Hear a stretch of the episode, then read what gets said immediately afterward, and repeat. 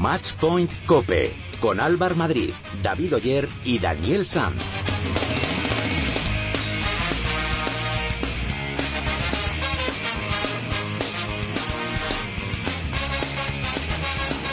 Hola, ¿qué tal? ¿Cómo estáis? Bienvenidos al programa especializado en tenis y en pádel de cope.es. Bienvenidos al capítulo 24 de Matchpoint Cope. Esta semana se ha celebrado el primer Master 1000 de la temporada sobre arcilla en Montecarlo, en el que Rafa no pudo con Djokovic en semifinales y el serbio se hizo con el torneo al ganar a Verdic en tres sets. De esta forma, Djokovic consigue su título ATP número 52 y se convierte en el primer tenista de la historia en ganar los tres primeros Master 1000 de la temporada. La próxima parada del circuito es en Barcelona, donde hoy comienza el torneo Conde de Godó. En un ratito hablaremos con el director deportivo del torneo, Albert Costa. En la Copa Federación, el equipo español tenía que resolver la papeleta y ganar a Argentina para mantener la categoría, contando con las bajas de Garbiñe Muguruza y de Carla Suárez. Y lo hicieron. ¿Y de qué manera? Solventaron la eliminatoria en los tres primeros partidos. Por eso queremos dar la enhorabuena a todos los componentes del equipo y decir que en unos minutos repasaremos cómo fue cada uno de los partidos. En Padel esta semana se ha celebrado el Challenger de Valencia, en el que Gonzalo Díaz y Ramiro Moyano se hicieron con la victoria al derrotar a Javier Concepción y a Uri Botello en dos sets. Dani nos va a acercar la vida de un tenista algo especial, la del chileno Marcelo Ríos. A mi lado, como cada semana, tengo a mis dos compañeros y amigos Daniel Sanz y David Oyer. Muy buenas, compañeros. Hola, ¿qué tal, Álvaro? Muy buenas. Djokovic sigue batiendo récords. Sí, está intratable el serbio. Por lo menos vemos a Rafa que va para arriba. Que vamos a ver cómo llegan, sobre todo a Roland Garros, que es la, la cita que tienen marcadas los dos. Pero bueno, de momento parece que Djokovic eh, le tiene comida a la tostada. Sí, el serbio no tiene rival, por lo menos de lo, en lo que llevamos de temporada. Es verdad que Nadal parece que en Arcilla ha espabilado un poco, que va a ir hacia arriba, tiene buenas sensaciones, le plantó algo de cara a Djokovic en semifinales, pero parece que el serbio no tiene mucho rival. Bueno, lo iremos viendo. Recordamos que podéis poneros en contacto con nosotros a través de las redes sociales. Estamos en Twitter como arroba matchpointcope y en Facebook nos podréis encontrar en facebook.com barra matchpointcope. Antes de todo esto, vamos a ver qué ha pasado con la ayuda de David Oya.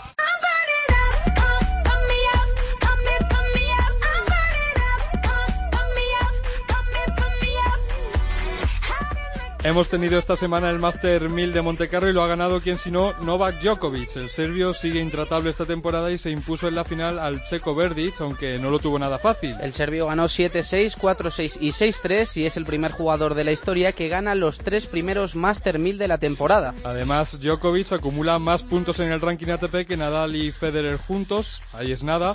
Aparte, no tiene que defender ningún punto en el Mutua Madrid Open. Pero Montecarlo también ha dejado sensaciones positivas para Rafa Nadal. Sí, el Manacorí ganó en cuartos de final a Ferrer, es el primer top ten al que vence Nadal en casi un año y luego cayó en semifinales frente a Djokovic, plantó cara, mostró competitividad y buenas sensaciones de cara al objetivo final de esta temporada que es Roland Garros. Esto es lo que decía el español después de hacer un buen torneo en Montecarlo. El tema es muy simple, no hay que darle ni vueltas, más vueltas a la ansiedad o todas estas cosas. Me he sentido bien en Montecarlo, estoy con la confianza de que de que voy a estar con la tranquilidad otra vez. Después, ganar o perder, hay un rival enfrente que quiere ganar también y, y, el cuadro que me ha tocado a mí aquí es muy complicado desde el principio. No sé qué puede pasar. Pero el fin de semana también nos ha dejado buenas noticias en el tenis femenino y es que nuestro equipo de Copa Federación, a pesar de las bajas de Carla Suárez y Garbiñe Muguruza, ganó por la vía rápida a Argentina y se mantiene en la segunda división. En la primera jornada, Sara Sorribes consiguió remontar ante Ormaechea y sumar el primer punto para España. Pilar Arroabarrena barrió de la pista a la argentina María Irigoyen. El domingo, de nuevo, eh, Lara consiguió el punto decisivo ante Ormaechea por 6-1, 4-6 y 9-7 y estas eran las sensaciones de Lara después de conseguir la victoria. Después del partido, cuando acabé, solté la tensión, ya está, ya me puedo relajar. Eh, la verdad es que el partido ha sido muy duro, muy duro. Es lo que he dicho, ¿no? El primer set ha sido para mí 6-1, pero no era real, porque los juegos han sido todos Dios ventaja, eran muy igualados y, mira, al final pues el, marcador no, no reflejaba lo que en verdad era. Y después se ha demostrado que, bueno, que aunque yo cogiera la ventaja alguna vez, ella la recuperaba y, y el partido al final, las dos estábamos jugando yo creo que al final muy bien y ella ha tenido más bolos, podía haber caído de cualquier lado. En pádel, el Challenger de Valencia se lo ha llevado la pareja formada por Díaz y Moyano, que se ha impuesto a Iribarren y Vázquez por 7-6 y 6-2. Un torneo muy disputado y que ha dejado partidos de muchísima calidad. Y en tenis de mesa, recordemos, el UCAM Cartagena ya es campeón, pero por abajo las cosas están apretadas. Cierran la tabla el Oroso Deporte Galego con 9 puntos y el San Sebastián de los Reyes con 8. Hola, soy Alex Correcha y quiero enviar un saludo muy fuerte a todos los oyentes de Matchpoint Cope. Os animo a que participéis en tenis y en el pádel, que disfrutéis.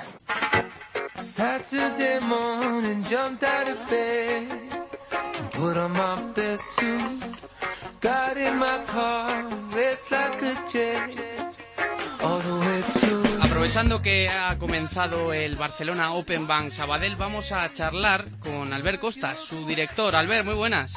Hola, buenas tardes, ¿qué tal? Muy bien, oye, ayer echó a, a rodar el, el torneo, ¿qué tal? ¿Cómo fue el primer día y cómo va esta segunda jornada? Pues bien, bien, la verdad que muy muy contento como, como está yendo todo. De verdad que de, de público está funcionando muy bien y, y bueno, y el, cuadro de este año, la verdad es que tenemos un cuadro realmente muy competitivo. De momento muy contento, eh, vamos a esperar que haga buen tiempo, que el público se anime a venir eh, a las instalaciones del Tenis Barcelona y a ver un, torneo que, que tiene una historia de 63 años.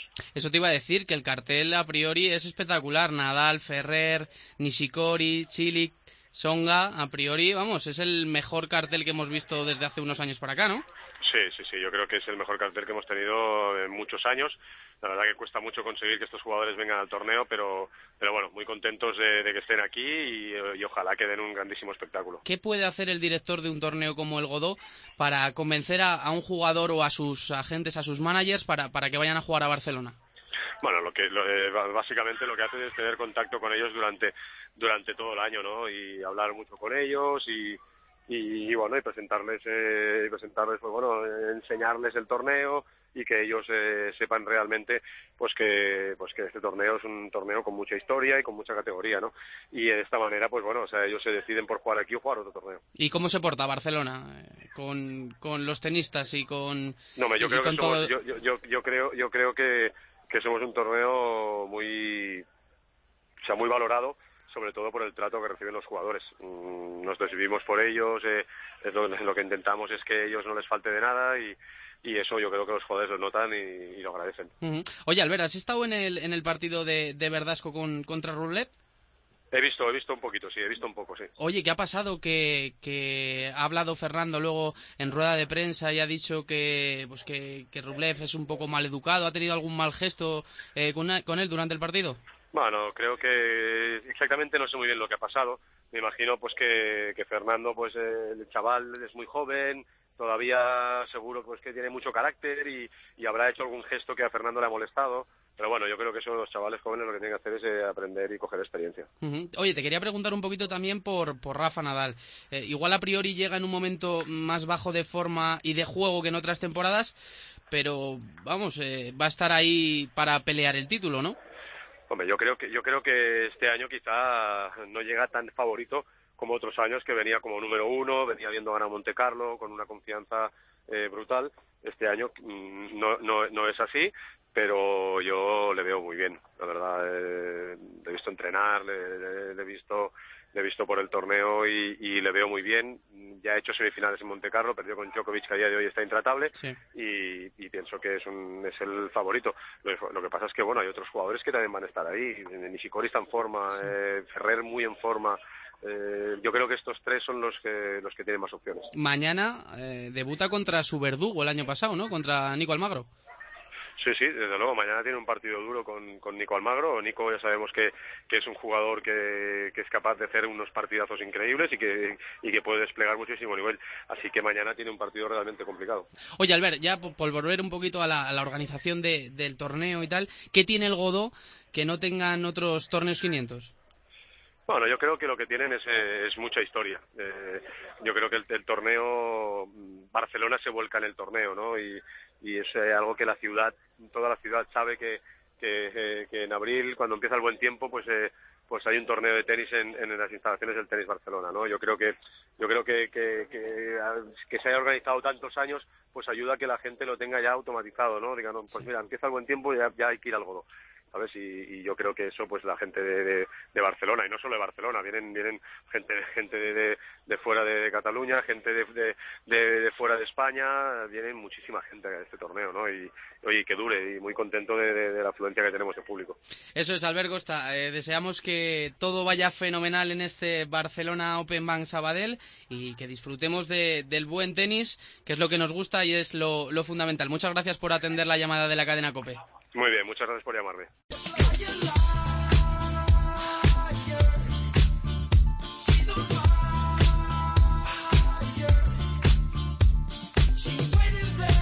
Ahora vamos a analizar todo lo que ha pasado esta semana, tanto en Montecarlo como en la Copa Federación con nuestras chicas. Y para ello están ya por aquí nuestro compañero y experto en tenis de la cadena Cope, Ángel García. Muy buenas, Ángel. Hola chicos, muy buenas. Y Rafa Plaza, redactor jefe de Tenis Topping. Muy buenas, Rafa. Hola, ¿qué tal? ¿Cómo estáis? Bueno, en primer lugar quiero que me deis vuestra opinión sobre Djokovic, que ha igualado el número de Master 1000 de Federer y se ha convertido en el primer jugador de la historia en ganar los tres primeros Master 1000 del año. Menudo momento de forma, ¿no? Del serbio. Sí, una más del serbio. Siempre lo decimos, un extraordinario tenista. Eh, su eclosión ha sido más tardía de lo que muchos esperaban. Te recuerdo una conversación con con Tony Nadal allá por 2009 en el que me decía que, que el verdadero rival y la, la, verdadera rivalidad iba a ser con, con Djokovic, tardó en llegar hasta ese 2011, pero bueno, eh, al final apareció y la verdad que sus seis últimos torneos, ser capaz de ganar los seis últimos torneos grandes que se han jugado en el, en el circuito, eh, dice mucho de, cómo está sabiendo elegir sus momentos de forma, con derrotas en torneos menores y con pleno de victorias en, los torneos de verdad. Eh, él sabe que su gran objetivo es Roland Garros y veremos. Eh, de momento, para todos, y más que nunca, aunque llevo dos o tres años viviendo la misma cantinela, es el gran favorito. A ver qué tiene que decir Rafa Nadal al respecto de aquí a, un par de meses. Aunque, aunque sea muy frío, eh, yo creo que los, números son los que mejor lo reflejan, ¿no? Le saca 5.400 puntos a Federer en el ranking, que es el segundo. Que 5.400 puntos son más de dos Grand Slam. Es una barbaridad. Y si sumamos los puntos de Federer y, y Nadal, eh, es que Djokovic tiene más que ellos. Entonces eso habla de la brecha, ¿no? No solo este año, es que el año pasado ganó Bercy, ganó la Copa de Maestros y ha ganado los títulos más importantes de la temporada. Y lo que es peor, para mí, eh, todavía no ha llegado a su 100%. O sea, le veo que ha jugado partidos mm, lejos de su mejor nivel. Bueno, eh, segundo punto, Rafa Nadal no pudo con el serbio, pero yo creo que dejó bastante buenas sensaciones sobre la tierra batida por lo menos mejores de las que yo esperaba, sinceramente. Eh, está mal decirlo, menos con Rafa Nadal y con las sorpresas que nos ha dado en otros momentos. Eh, Roland Garros 2011, por ejemplo, empezó jugando a un nivel muy, muy bajo y acabó ganando el torneo, pero, pero yo esperaba un Rafa Nadal, mmm, sinceramente, vapuleado por Novak Djokovic. Es decir, yo eh, me dices antes del partido que el partido acaba 6-1, 6-2 y me lo creo perfectamente. Entonces, a partir de ahí, creo que incluso el resultado es más amplio de lo que se vio sobre la pista. Eh, por supuesto, y es de necios negarlo, ahora mismo Novak Djokovic está a un nivel muy por encima de, de Rafa, pero yo creo que por momentos durante el partido tuvo varias bolas de break, tuvo varios momentos para, para engancharse al partido, tanto en el primero como en el, como en el segundo set, y yo sinceramente me fui más satisfecho de lo que esperaba irme de, un torneo como Monte Carlo. ¿Que Rafa necesita mejorar? Por supuesto. ¿Que no sabemos si esa mejora le va a dar para competir de tú a tú con Djokovic? También pero si yo ahora me tuviese que, jugar un café, yo creo que el duelo en Roland Garros va a volver a ser de altísimo standing y es verdad que los dos últimos los pudo ganar Djokovic y los ganó Nadal, yo por lo menos quiero que el tercero sea del mismo nivel y a partir de ahí que gane el que mejor esté ese día o el que en el momento de la verdad del paso adelante y diga aquí estoy yo y o vuelvo a ganar Roland Garros o lo gano por primera vez y completo el Grand Slam. Yo estoy con Ángel, creía que en un Nadal Djokovic a día de hoy viendo cómo estaban los dos de temporada la diferencia iba a ser eh, más amplia, sobre todo de juego, y la realidad es que sobre la pista evidentemente hubo diferencia, pero no esa diferencia tan abismal que algunos eh, presuponíamos, ¿no? A Nadal le faltaron, bajo mi punto de vista, varias cosas.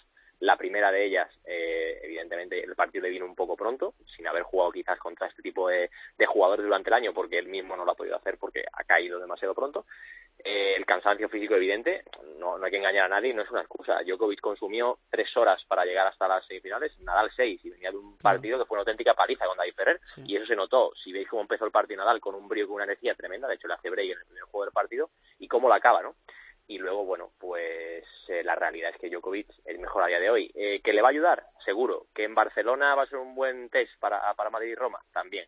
¿Qué es lo que, es lo que pasa en Roland Garros? Pues todavía queda mucho y ya hemos visto que no podemos hablar porque al final siempre nos calla la boca. Y solo quiero añadir una cosa más respecto al partido, eh, que es tanto buena como mala. Eh, buena, Rafa se defendió por momentos y en algunos puntos como el mejor Nadal, eh, llegando de lado a lado y sacándose passings que nadie cree que existan.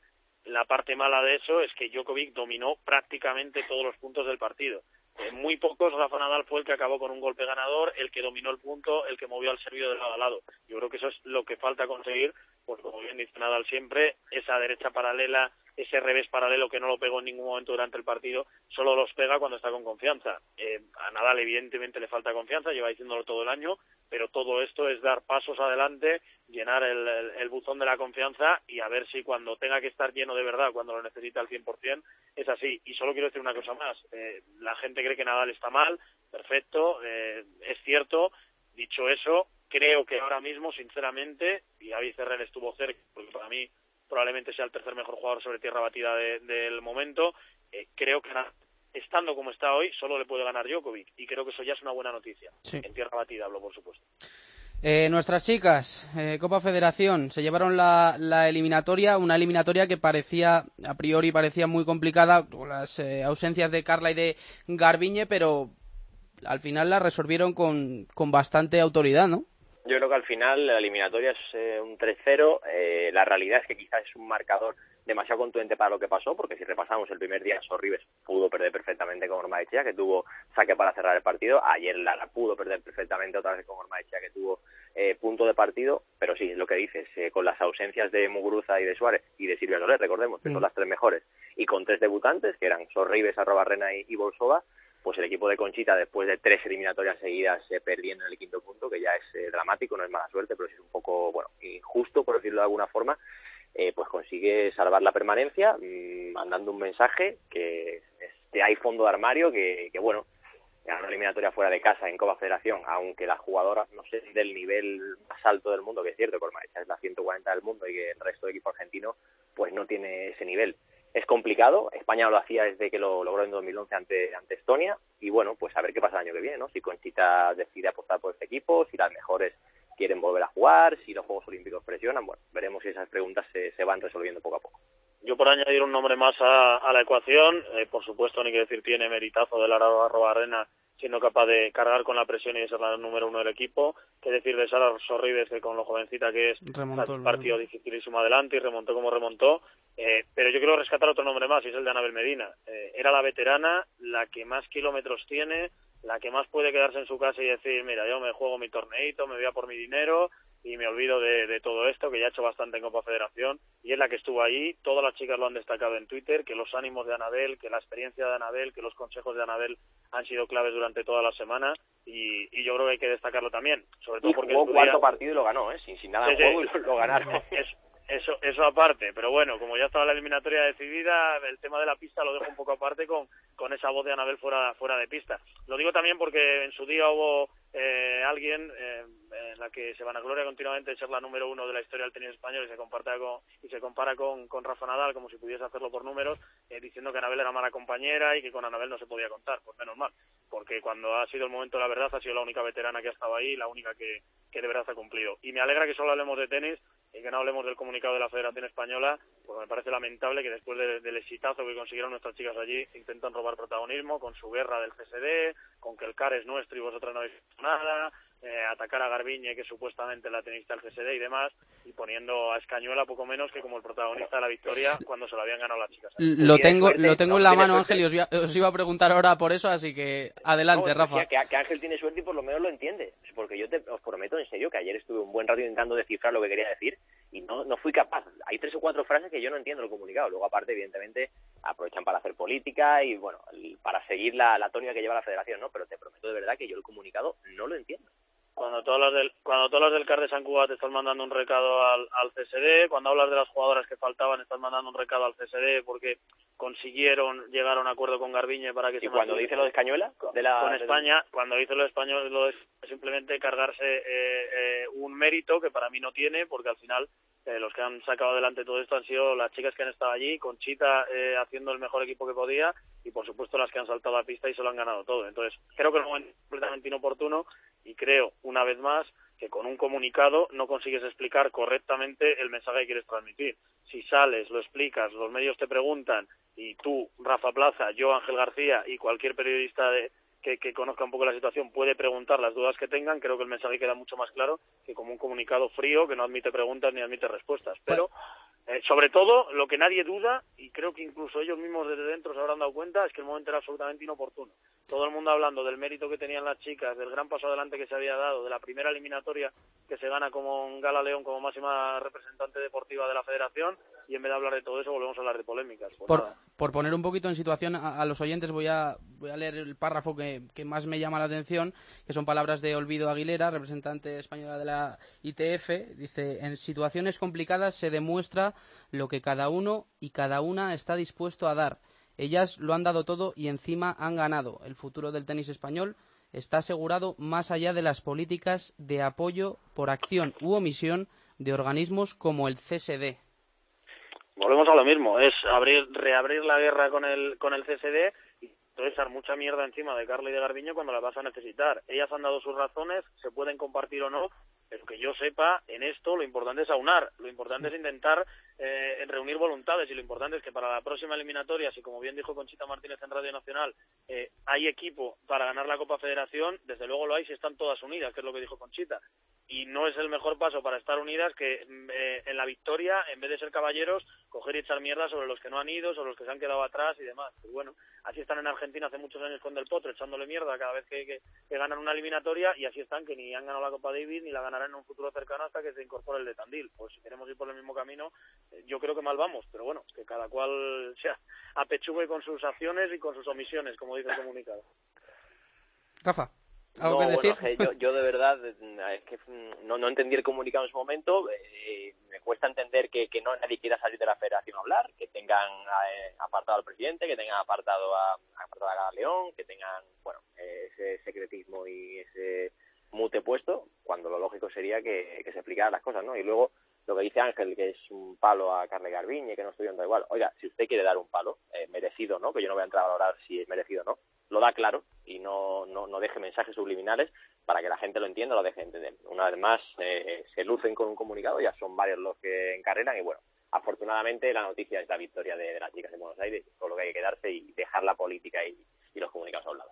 Pues sí, con eso hay que quedarse. Eh, próxima parada del circuito, el Godó, que ha comenzado hoy con un cartel de auténtico lujo. Nadal, Ferrer, Nishikori, Chilik, Songa, Raonic.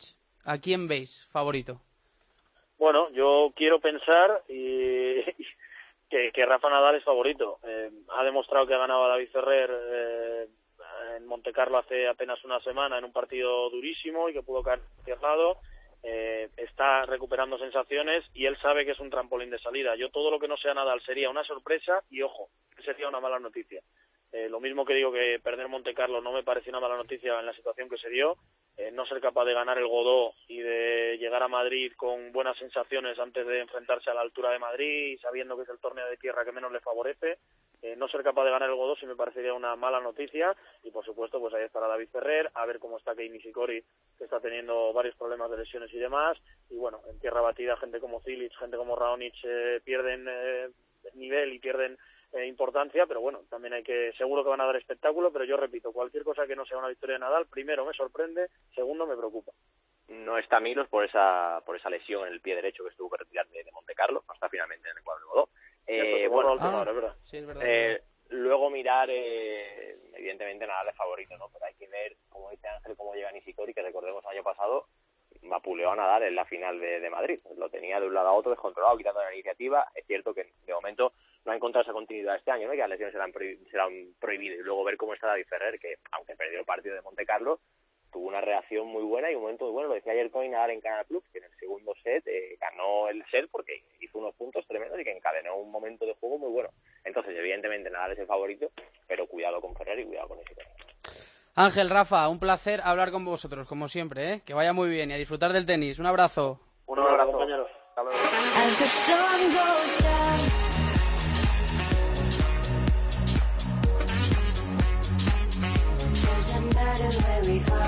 Sintonía de redes sociales y eso significa que opináis vosotros, los oyentes. Recuerdo que podéis escribir a través de Twitter en arroba matchpointcope y en Facebook nos podréis encontrar en facebook.com barra matchpointcope. Además hoy David ha hecho una recopilación de los eh, mejores tweets ¿no? que ha visto por, por la red de, de los Sí. tenistas, entrenadores, managers. David, tú dirás. He recopilado los tweets de las heroínas de este fin de semana, de las chicas de la Copa Federación, después de esa victoria en Argentina. Por ejemplo, Laura Arruabarrena, eh, jugamos nosotras, ganamos todos, orgullo de equipo. Conchita Martínez, la capitana. Para una capitana es ilusionante ver las ganas de hacerlo bien de estas jóvenes jugadoras y adjuntaba una fotografía del equipo. Anabel Medina, la jugadora, la jugadora con más experiencia de las que han participado este fin de semana. Aquí todo el equipo que ha hecho posible este fin de semana que hubiera victoria. Vamos, equipo. Y añadía una foto del equipo con Conchita, fisios, etcétera. Podíamos haber bajado a tercera, pero no será hoy. Añadía también Anabel Medina. Y las que no jugaron, por ejemplo, Garbini Muguruza escribió grandes todas y también la capitana. Y Carla Suárez felicitaba a sus compañeras también. Enhorabuena por la victoria, bien luchado, decía la canaria. No nos cansamos de darles la enhorabuena a nuestras chicas, ¿eh? La verdad es que no, porque ha tenido mucho mérito. Bueno, pues seguid eh, escribiendo todo lo que queráis, que os seguiremos leyendo y atendiendo vuestros consejos. Hola, soy Anabel Medina y quería mandar un saludo a Matchpoint Cope.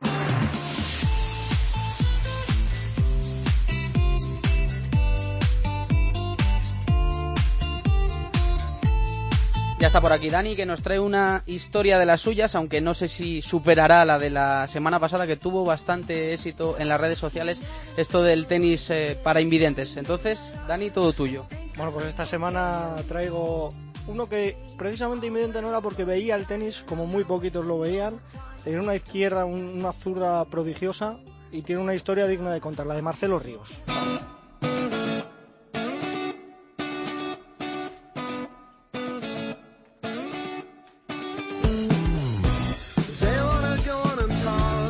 Marcelo Ríos nació en Santiago de Chile el 26 de diciembre de 1975. Le apodaban el chino por los rasgos de su cara. Fue un tenista con un talento y una calidad sobre la pista que pocos pueden soñar y con una visión y una zurda absolutamente envidiables. Una lástima que fuera de la pista a veces se le fuese un poquito la cabeza. Sí, porque era capaz de ganar puntos sentado en la pista en mitad de una final contra todo un Andrea Gassi o de devolver saques con un golpe a la media vuelta, pero capaz también de ningunear a rivales fuera de la pista, como bien dices, su cabeza y su físico fueron sus peores enemigos. Desde pequeñito, Marcelo Ríos ya sabía que el tenis era su vida, que era su pasión, por lo que muy joven ingresó en la academia Nick Bollettieri, una de las más prestigiosas del mundo. Sin embargo, los primeros informes allí no eran muy positivos. Cuando llegó no era un chico que destacara y en el que tuvieran muchas esperanzas, especialmente por su corta estatura. Sin embargo, ese talento que llevaba dentro le hizo romper todos esos informes y con tan solo 17 años consiguió ganar el US Open Junior y en Yokohama se llegó a ser número uno junior. Escuchamos cómo fue aquel momento y cuáles fueron sus primeras palabras tras lograrlo. a una bola, a un servicio de coronarse el número uno del mundo. Y está sirviendo Gustavo Díaz. Es difícil. Marcelo Ríos, campeón del mundo, es el número uno del mundo. ¡Chile! ¿Cómo te sientes? Bueno, contento, igual pensaba tratar de ganar el Orange y igual quedar número uno. Para el chino, para Ríos, el US Open y el número uno junior no fueron muy relevantes en su carrera. Sí lo fue, sin embargo, un partido que jugó el siguiente año, en 1994. El que estuvo cerca de ganar a Pete Sampras, número uno del mundo en Roland Garros. Un choque en el que todos creían que el número uno iba a pintar la cara a Ríos, que tenía tan solo 18 añitos, pero sin embargo el chileno estuvo estudiando a Sampras en su anterior partido, no lo daba ni mucho menos por perdido y vendió cara a la derrota 6-7, 6-7 y 4-6 y dicen quienes lo conocen que lejos de salir contento por el partidazo que había hecho, salió cabreado por no haber ganado. Aquel Roland Garros de 1994 supuso un punto de inflexión personal para Marcelo Ríos. Empezó a firmar contratos y mejores hoteles y como que la vida dio un vuelco con ese torneo que, que fue, fue diferente y creo que ahí me, di cuenta que, podía hacer algo.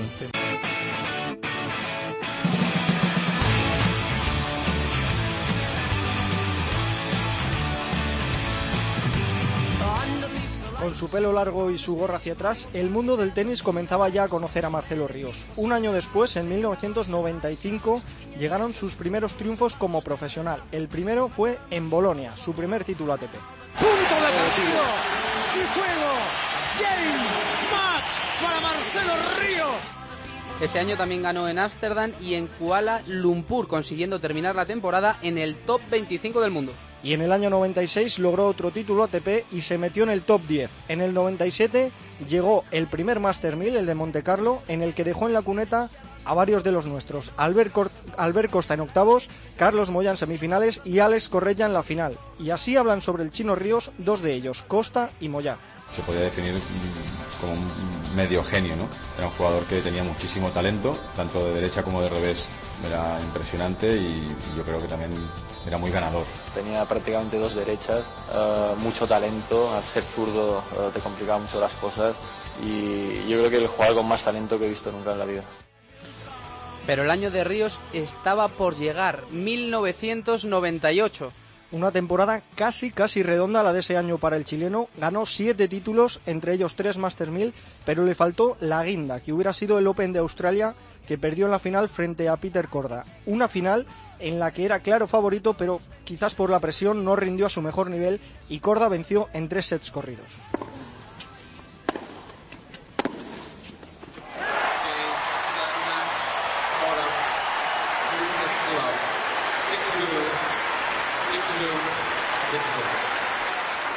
Una derrota que aún hoy en día colea. Corda, el checo que le venció, fue posteriormente sancionado por dopaje, por lo que ese triunfo siempre ha estado en la sombra. La- en las últimas semanas se ha especulado con que Ríos podría reclamar que le den aquel torneo a pesar de que han pasado ya 17 años. El chileno, sin embargo, habló hace tiempo sobre ello y le quitó importancia. No por haber tenido en ese momento dar positivo, ha jugado mejor o peor. Creo que influye mucho en eso. Creo que un tipo que es malo para el tenis, aunque se dope, no, no va a ser mejor.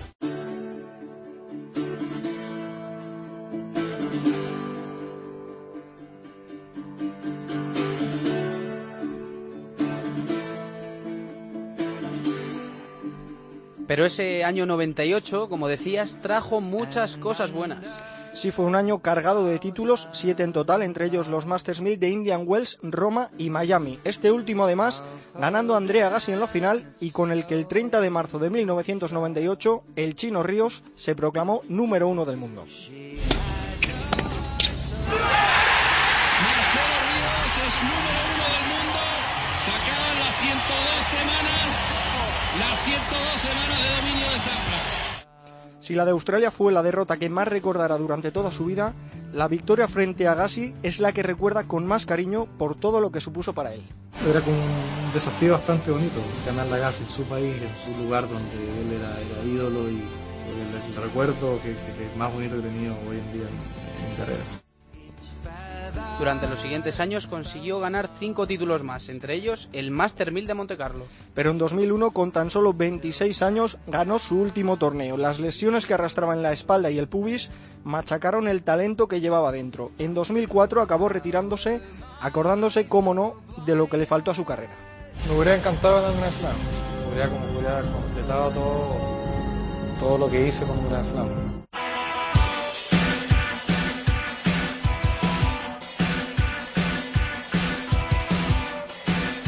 Pero ya lo decías al inicio, Álvar, Marcelo Ríos, un jugador con un talento descomunal, pero con un físico y una cabeza que no estaban a ese nivel. Marcelo Ríos era considerado por muchos como un jugador algo chulo, algo prepotente y además bastante asocial. Su biógrafo Nelson Flores decía que la primera regla de Ríos era que en el circuito no hay amigos. De hecho, se llevaba más o menos bien con los hispanoparlantes, pero con el resto no tan bien. Pues será por cosas como estas que aparecen en esa biografía, os voy a contar alguna así destacada.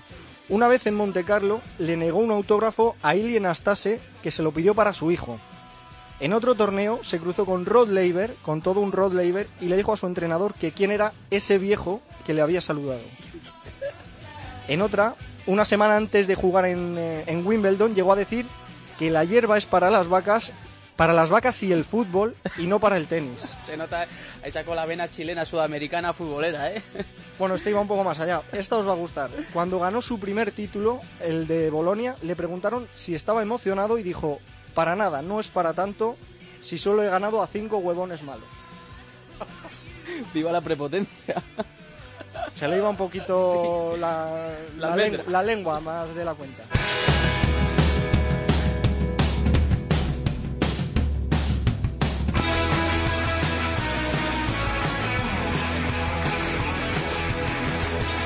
Bueno, pues este fue Marcelo Ríos, un tipo al que de niño no auguraban un gran futuro por su corta estatura y que acabó siendo el número uno más bajito de la historia, con un metro setenta y cinco. Un jugador que con 17 años no dio importancia al llegar a ser el mejor junior del mundo, pero que a la postre es el único jugador de la historia que ha sido número uno en juniors y en profesionales. El primer latinoamericano en llegar a lo más alto del ranking y el único jugador de la historia que ha sido número uno sin haber ganado ni un solo Grand Slam. Un palmarés bonito y curioso el de el Chino Ríos. Interesante historia la de la del chileno, ¿eh? Me ha gustado, me ha gustado, Dani. Es un tipo curioso y era un genio en la pista. ¿Ya tienes pensada la de la semana que viene o todavía no? Hay cosillas por ahí. Hay cosillas, ¿no? Pero no desvelas nada. No, tenemos, tenemos varios frentes abiertos. Bueno, muchas gracias, Dani. Nos vamos, bravo.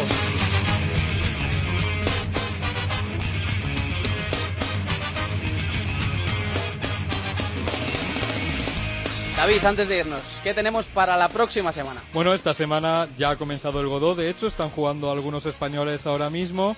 En pádel se pone en marcha ya el Air Europa Isla de la Palma Open, nombre complejo donde los haya. Sí.